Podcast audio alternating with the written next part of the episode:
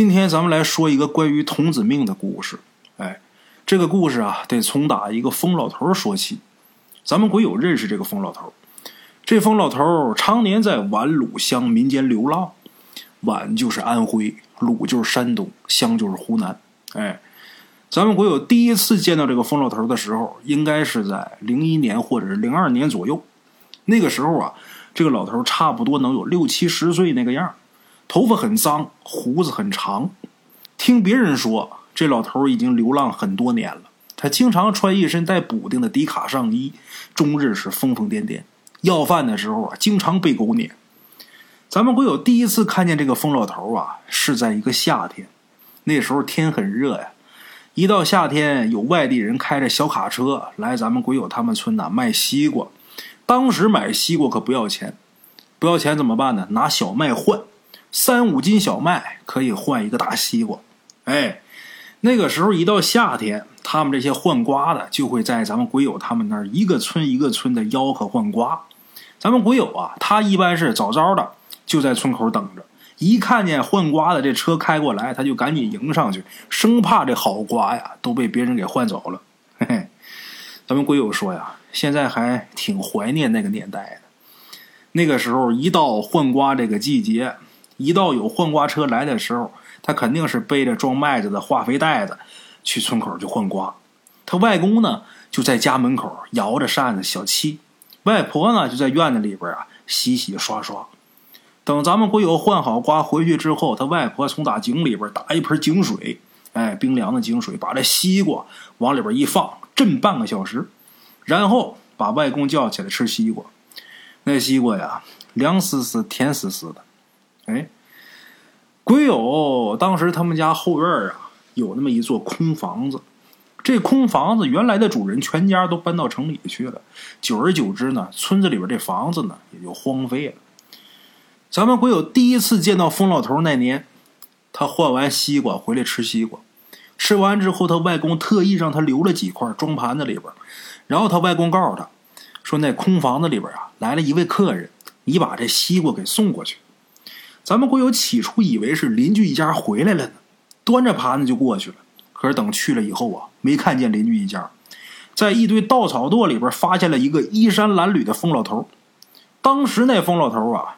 就蜷缩在这个稻草垛里边，一动也不动。咱们国友也不知道他是睡着了还是醒着呢，他也没敢叫，也没管他是不是外公嘴里边的那位客人。放下西瓜，他就跑回家了。回家以后，咱们鬼友就把这疯老头的事儿告诉他外公了，就问他外公：“这疯老头是谁呀？” 他外公笑了：“ 这老头可不是一般人，那厉害着呢。”哎。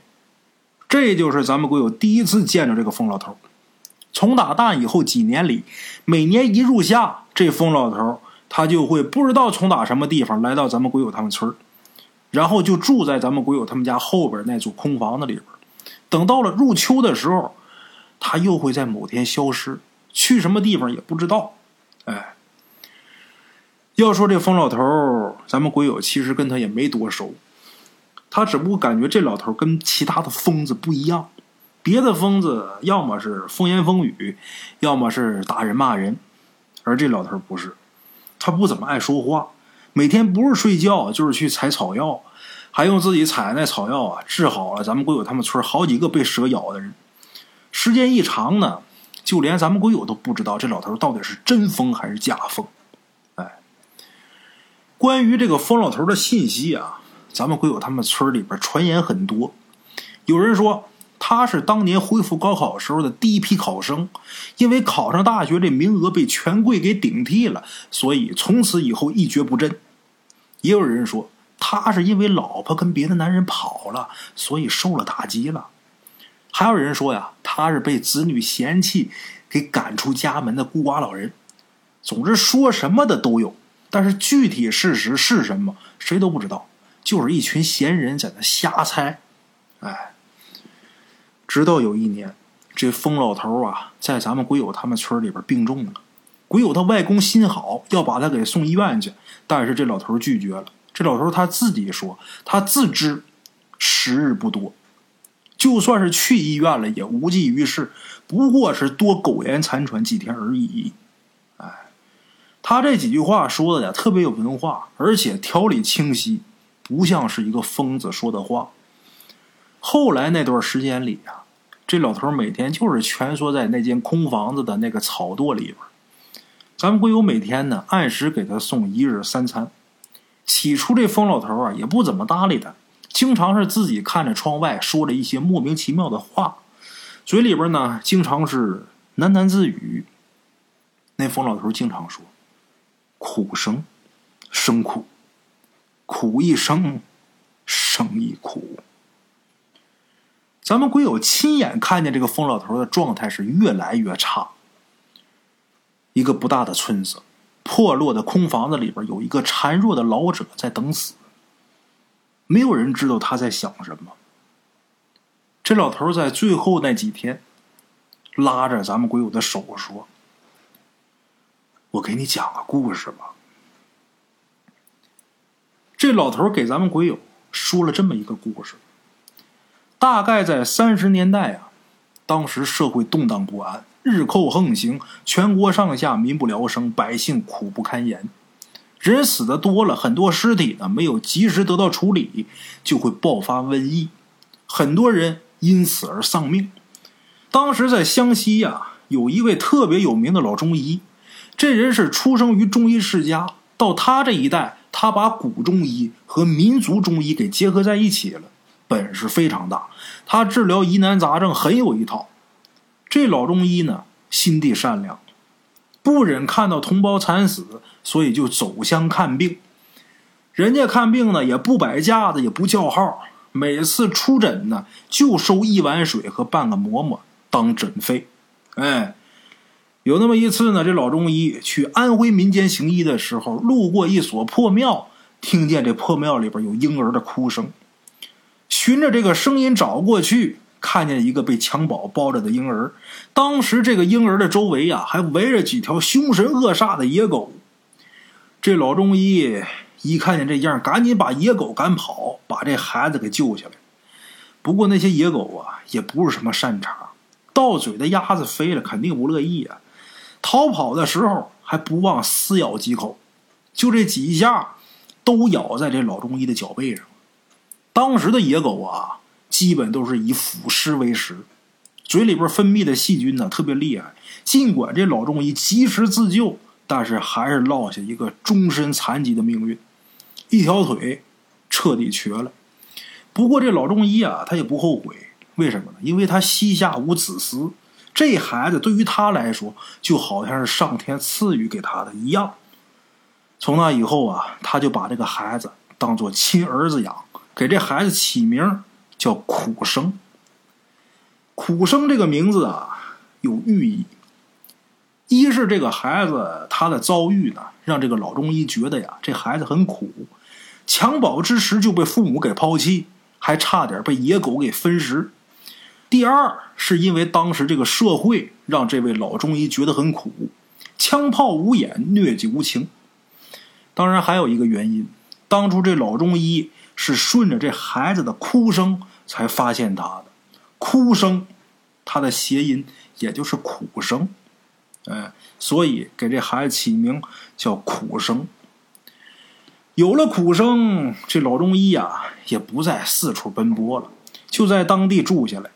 从打那以后呢，他更多的是去家里边有羊或者是呃有婴儿的家庭去出诊，因为这样才能换着羊奶。或者是女人的母乳给苦生喝，哎，就这么的，这老中医带着苦生在安徽呀住了好多年，期间呢在山东又收养了两个男婴，一个是在冬天发现的，所以给那孩子起名叫寒生；一个呢是在日本投降那年收养的，所以给那孩子起名叫华生。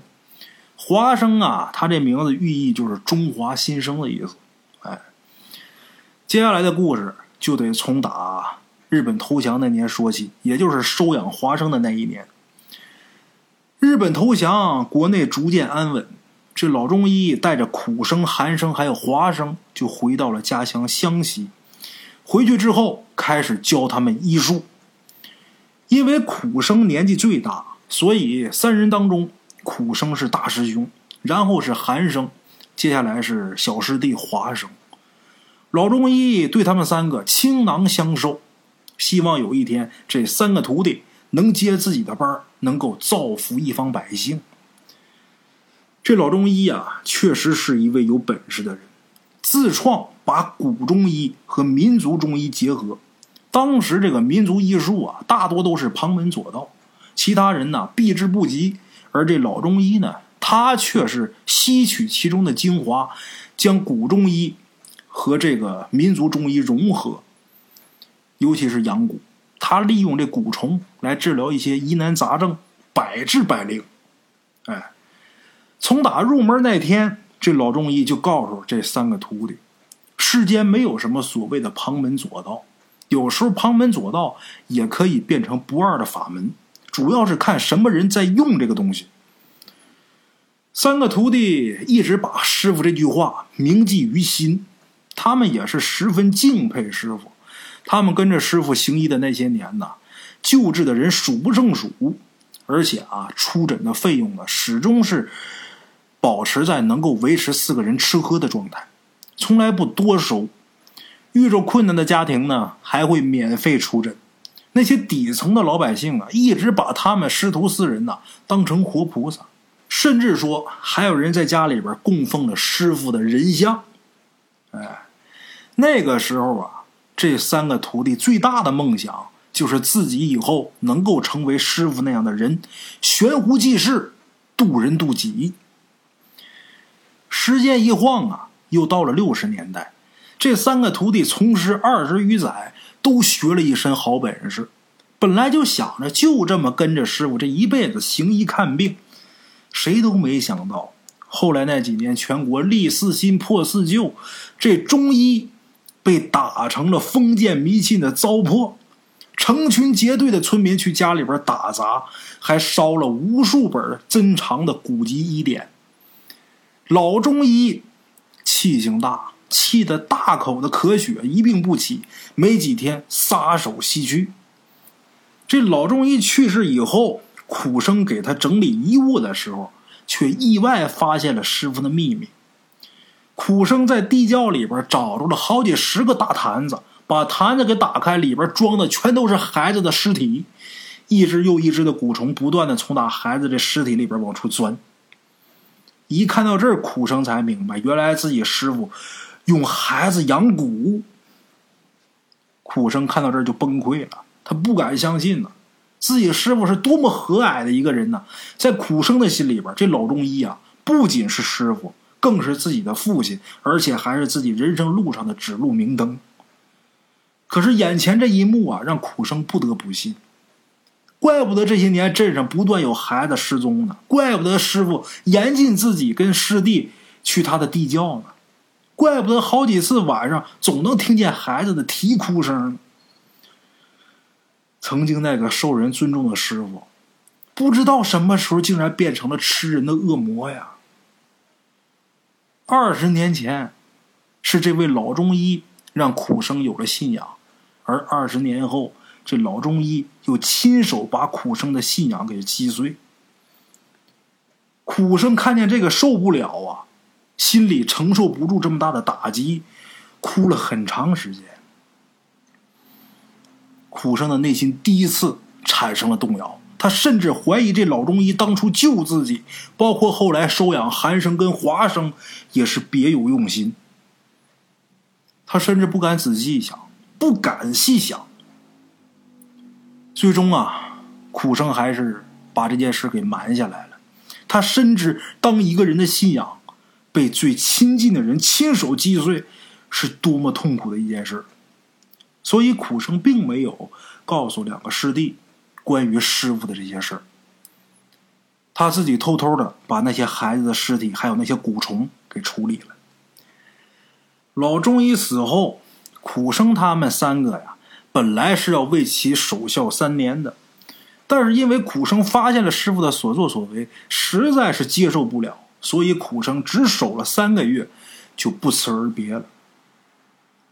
离开湘西之后，苦生回到了老家安徽，找了一座山，从那以后就此隐居，平日里边呢也会下山给人看病。不过因为老中医养蛊的这件事儿啊，苦生从打那以后给人看病再也没用过旁门左道，心里边对这个东西是特别厌恶的。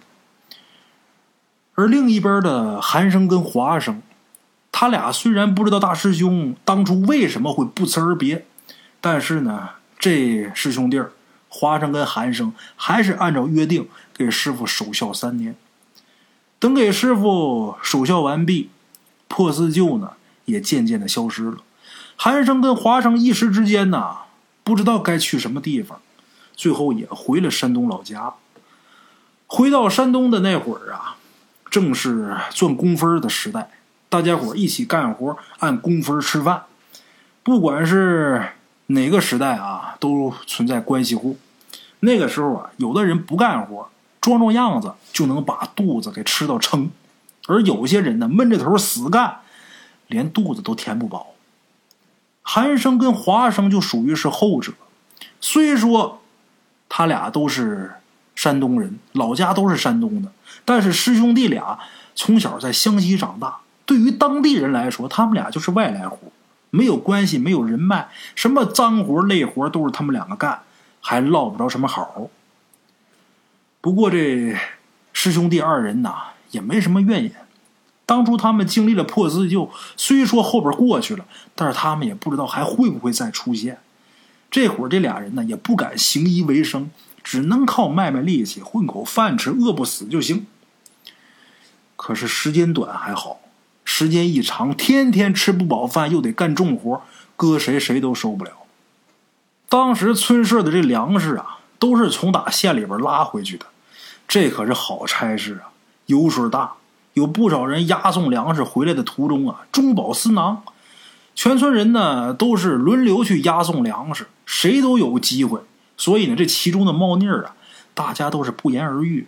哎，有这么一天呢，正好轮着韩生。跟几个人去押送粮食，回来的途中啊，韩生看见几个人从打兜里边掏出一个袋子，然后往里边使劲的装粮食。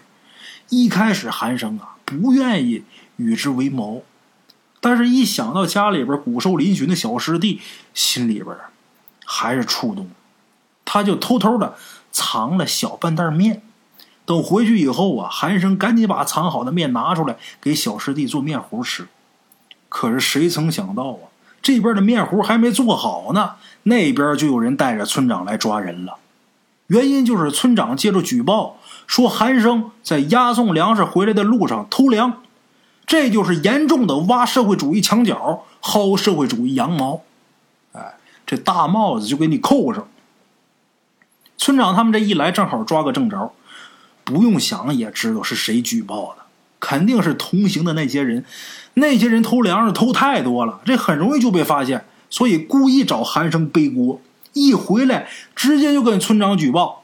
啊，举报的时候说的那是鼻涕一把眼泪一把的，满嘴是为了集体，满嘴的仁义道德。就这样，村里人打着不放过任何一个蛀虫的旗号，把韩生吊在村头的歪脖树上，活活给吊死了。韩生死的那天，村里边下了很大的雨。华生抱着韩生的尸体，在村头那棵歪脖子树下跪了一宿。说来也奇怪，死后华生啊，还跟个没事人似的。只不过一到晚上啊，华生就会一个人到那棵歪脖树附近去转悠去。哎，没过几天，村里边很多人突发疟疾。哎，当时那医疗水平比较低，也查不出来什么。得病的那些人呢，全身都变成橘黄色的了，人人暴瘦，有的瘦的就跟骨架似的。当时有人说呀，可能是村里的水出问题了，也有人说，会不会是韩生的鬼魂在报复他们？当时这个破四旧的运动啊刚结束，短时间啊没人敢多说什么。最后还是村长托关系找着了一位先生。那先生来了，一看就说呀：“这些村民是中了蛊了，自己只不过能看出来他们中蛊了，但是至于中的是什么蛊，该怎么解蛊，自己不知道。想要救这些村民，只能去请高人出山，要不然这些人只能等死，没有办法。这先生这么一说，村里人听了都害怕的不行，赶紧求先生给牵线搭桥，把那高人给请过来。那先生却摇摇头说：“呀，这位高人呐，一般人请不动。这位高人现在在安徽某座山上隐居，想要救你们村的人，必须得村长亲自去请，而且能不能请得来还不一定。没办法啊，为了救人，村长不得不亲力亲为。”这一路上跋山涉水，从山东到安徽，有车搭车，没车徒步，一连赶了好几天的路，终于在一天夜里边找到了那位高人的家。村长在山上找到了那位高人的家，一进门就跪着求高人救命。这位高人，大伙也能听得出来，这就是从打湘西回到安徽隐居的苦生。苦生一开始啊。并没打算掺和这事儿，只不过听村长一说他是从打山东来的，苦生就下意识的想起了自己的两位师弟。这么多年了，也不知道这二位师弟他们俩现在怎么样。一想到这儿，苦生啊心生感慨。这会儿再看村长啊，就感觉顺眼多了。后面呢，苦生问村长村里边得病那些人的症状。村长形容了一下之后，苦生又问了一下这些病人现在的现状，然后呢，告诉村长，他们村的这些人中的是蚂蟥蛊。紧接着，又告诉这个村长一个破蛊的办法。末了，这村长问苦生知不知道是谁给他们村的人下的蛊？万一后边还接着报复他们怎么办？苦生十分憎恶这些使用旁门左道的人，他就告诉村长。你放心，下蛊害命必遭天谴。我把他们的蛊破了，他们也会受到反噬。一个星期之内，他不来找我，他必死无疑。村长这回放心了，求着一个救命的方法，马不停蹄的往家乡赶。回去之后呢，叫人顺着歪脖子树往下挖，没多长时间就挖着一个陶罐，把这陶罐拿出来，发现这个陶罐上面画了很多符咒。紧接着把这陶罐打开，在这个陶罐里边看见了一条大蚂蟥，但是那条蚂蟥啊，一眨眼就消失不见了。这陶罐里边光剩下几张用鸡血浸泡过的纸，这纸上写着那些患病人的生辰八字，每张纸里边还包着几根头发。哎，村长赶紧让人把这些东西给烧了，而且告知村里边人最近多注意。看看有没有比较反常的人。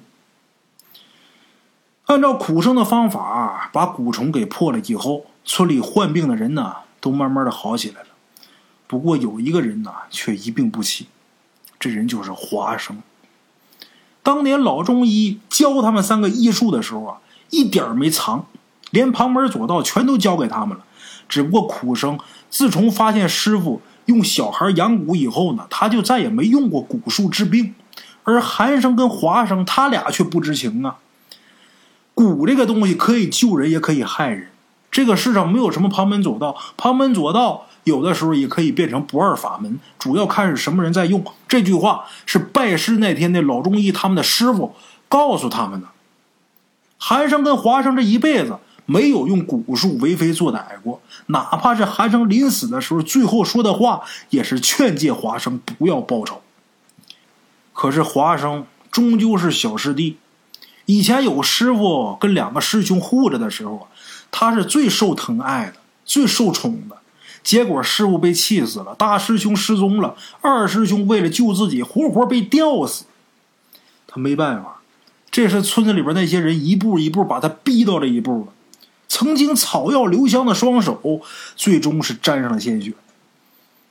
而另一边的苦生，自从村长回去以后，他就突然间变得忧心忡忡，总觉得有什么事要发生，心里边就跟火烧了似的难受。所以呢，赶紧收拾行囊，准备去村长他们那个村子，去当地一探究竟。华生的蚂蟥蛊被破了以后，自身遭到了反噬。华生也知道，肯定是村长从打外边找高人了，自己想活下去，只能找着那位高人才能有解。可是华生他不知道那位高人身在何处啊，总不能直接去问村长吧？所以呢，他就开始私下打听。村长呢也是早有预料，他也深知这个下蛊的人必定是村里的熟人，而且很有可能跟那些生病的人有深仇大恨。也恰好那些生病的人都是上次跟韩生一起从县城押粮食回来的人。所以，自从这蛊虫被破了之后，华生的一举一动都在村长的监视之中。于是，华生就暴露了。村里人把他关在一座地牢里边，因为毒虫反噬，华生整个人暴瘦，眼窝深陷，皮肤的颜色逐渐就变成蜡黄色，整个骨架都显现出来了。骨架外边光剩下一层皮了。没几天以后，华生就死了。苦生最终还是没见着华生最后一面，就连华生的尸体他也没见着。华生死后，村里人立马把他的尸体啊给火化了，然后把他的骨灰给倒进水沟里边去了。就连已经被埋葬了的韩生也没能逃脱被挫骨扬灰的命运。